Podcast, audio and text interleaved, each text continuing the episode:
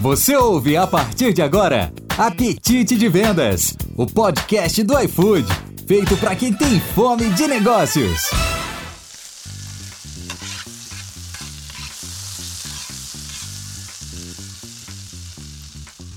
Olá, tudo bem? Seja muito bem-vinda e muito bem-vindo ao Apetite de Vendas, o podcast para quem tem fome de negócio. Eu sou a Maia, aqui de comunicação comercial, e eu estou aqui para, de alguma forma, colaborar com seus resultados. Eu confesso que eu estava bem ansiosa para o episódio de hoje, viu? Hoje nós vamos falar sobre o programa Super Restaurantes. E para me ajudar a falar tudo sobre o Super, eu estou aqui com a Emory. Emo, muito feliz que você está aqui com a gente. Oi, pessoal. Bom, que prazer estar aqui com vocês hoje. Muito obrigada pelo convite, Mai. Para quem não me conhece, eu me chamo Emory. Eu sou do time de produto do iFood, responsável por reputação, que lida com alguns temas que os nossos parceiros interagem bastante, como avaliações e super restaurantes, que a gente vai falar um pouquinho melhor hoje. Boa. Emory, então vamos falar bastante do super, né? Esse super programa de reputação. Conta pra gente como que ele surgiu. Bom, o programa nasceu de um piloto, né? Dois anos atrás, onde a gente queria entender a melhor forma de reconhecer boas experiências, tanto do ponto de vista dos restaurantes quanto dos clientes que, que eu quero dizer com isso, né? A gente tentava entender o que significava para um cliente ter uma boa experiência e por isso a gente acabou mapeando a jornada dele. Desde acessar o aplicativo, compreender o cardápio, finalizar um pedido, receber esse pedido, interagir com a embalagem, aquela expectativa do que você encontra ali. Ao mesmo tempo, por ser um programa de reconhecimento, a gente também queria aprender com o restaurante o que significava para ele ser reconhecido. Então foi assim, uma tentativa de levar as melhores melhores experiências para os clientes, mas ao mesmo tempo reconhecer os restaurantes que estavam entregando essas experiências. Show! E aí vocês lançaram a primeira versão em 2019, foi isso? Foi, faz um tempinho, né? A gente lançou em 45 cidades primeiro. Aprendemos muito com elas, desde quais eram os benefícios interessantes para os parceiros, até como comunicar esses resultados, né? A gente queria entender melhor se os critérios que existiam nesse programa eram os critérios adequados e a gente acabou aprendendo demais, tanto com quem era super como com quem não era, né? Que vinham as perguntas: como é que eu faço para virar um super? Por que, que eu ainda não virei? Me ajuda a entender, a atingir esse critério. E aí a gente foi adaptando é, para entender o que precisava melhorar para entregar essa experiência excepcional. Massa! E aí em julho saiu o rollout da versão do Super 2.0, é isso? Isso. Esse ano, depois de muito aprendizado, a gente revisitou o programa antigo e aprendeu o que, que a gente podia mudar, né? Na primeira versão, ela tinha critérios que os restaurantes já estavam mais acostumados, como verificar número de pedidos, nota média das avaliações, a taxa de cancelamento e a taxa de atraso. Eram critérios que na rotina do dia a dia eles de alguma forma já tinham contato. Com essa primeira versão, a gente aprendeu que a reputação ela podia ser mais do que uma estrela, né? E escutando muitos restaurantes, a gente chegou nessa nova versão que a gente testou em julho, onde os critérios são diferentes, mas sempre buscando ter um programa mais justo, que era um feedback que a gente recebia com, com certa frequência. Um dos critérios que mudou muito, por exemplo, foi o número de pedidos, que a gente entendeu que algumas cozinhas não tinham a capacidade para entregar 600 pedidos, que era o corte que a gente tinha, mas isso não significava que eles não ofereciam uma experiência fora da curva. E assim a gente foi ajustando até chegar nessa nova versão, que foi o primeiro rollout agora em julho. Muito da hora, muito legal mesmo. E agora ele já está para o Brasil todo? Sim, a gente fez um rollout em julho para testar esses novos critérios nessas novas cidades. Com o sucesso desse rollout, a gente ampliou as cidades que tinham, é, que receberiam um novo programa. Em outubro, a gente colocou o programa novo, revisitado em todo o Brasil. É importante ressaltar aqui, né, que quando eu falo que a gente colocou no Brasil todo, a gente está falando das cidades que não tinham a primeira versão. E por que a gente fez isso?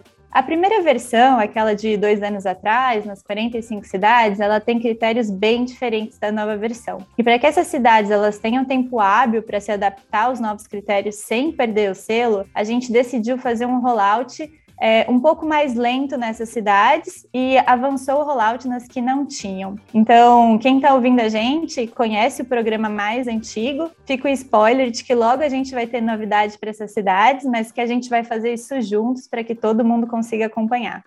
Legal. E, e conta pra gente como que funciona para o parceiro ser elegível ao super. Atualmente, no novo programa que a gente fez o rollout agora em outubro, para o parceiro ser elegível, ele precisa ter no mínimo 90 dias de iFood e ter realizado 90 pedidos nos últimos 90 dias. Se ele cumprir esses requisitos, ele precisa ter o que a gente chama de nota de reputação, que é uma grande diferença do primeiro programa. A nota mínima para ele é, se tornar um super restaurante é 9,8. Essa nota vai de 0 a 10. Ela é calculada considerando a nota média dos pedidos. Então é importante a gente prestar atenção aqui, porque a diferença é grande, né?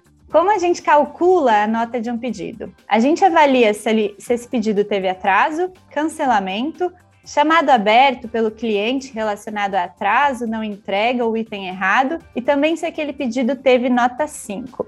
Importante aqui que a gente não está falando de uma nota média de avaliações 4,4, por exemplo, mas sim se aquele pedido foi excepcional ou não, ou seja, teve nota 5 ou não. Cada um desses critérios que eu mencionei, ele tem um peso. E é esse peso que dá a nota de um pedido. Aí a média da nota dos pedidos forma a nota de reputação.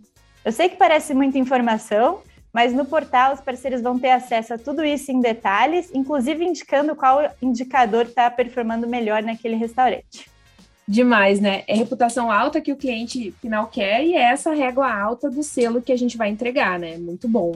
Emory, e bora contar para eles as principais vantagens do parceiro ao se tornar super?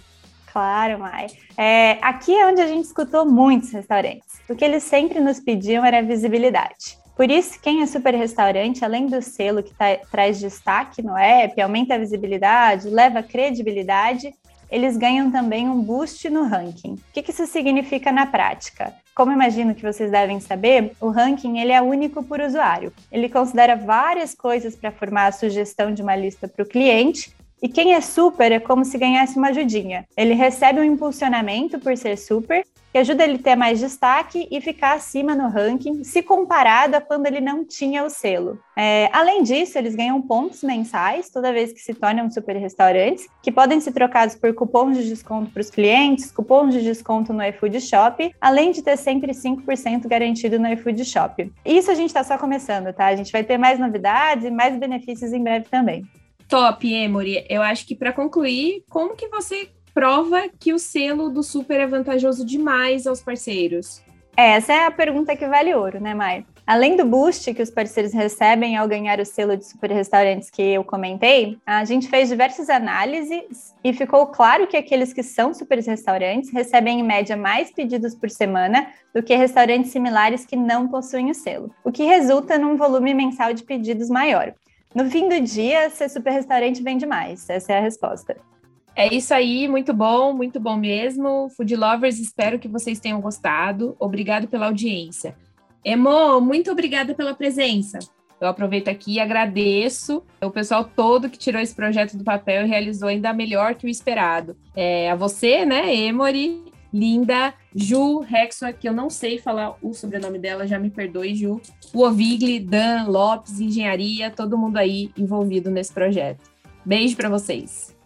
É, eu que agradeço pela oportunidade de vir aqui falar um pouquinho mais desse programa tão incrível que agora alcançou o Brasil, né? Espero que a gente tenha ajudado os restaurantes a esclarecer algumas dúvidas e vamos continuar de olho para entregar sempre novidades interessantes para os nossos parceiros.